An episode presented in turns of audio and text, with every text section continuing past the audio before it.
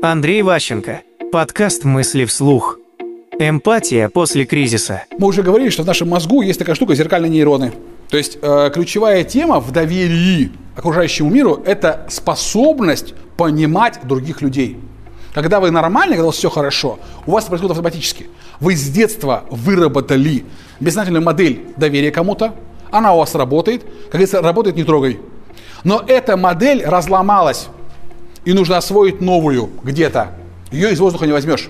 И поэтому ключевой вопрос – это как сделать так, чтобы вы стали снова чувствительным, что вы снова доверяете своим органам чувств. У вас есть зеркальные нейроны в голове. Зеркальные нейроны работают и вам дают некий сигнал.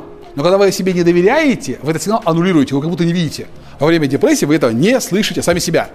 Важно вернуть чувствительность. Нужны тренировки. Типичная история такая. Например, у вас совещание. На совещании обычно скучно. Сидишь, играешься в iPhone, что-то пишешь, рисуешь какие-то ножики, там, на бумажке, что-то еще. Тоска. Ждешь, когда закончится. На, на совещании толпа людей, которые с вами там находятся. Но этих людей вы знаете с лица. Вы с ними общаетесь лицом к лицу и знаете их, глядя им в глаза. Когда они находятся на совещании, они смотрят на своего шефа, они повернуты к вам ушами. То есть вы вот смотрите вот так вот, на эту сторону. У нас маска психологическая одевается только на лицо. Мы не умеем контролировать себя вот здесь, мы вот здесь искренние. И умение присмотреться к другим, когда они перед нами без маски.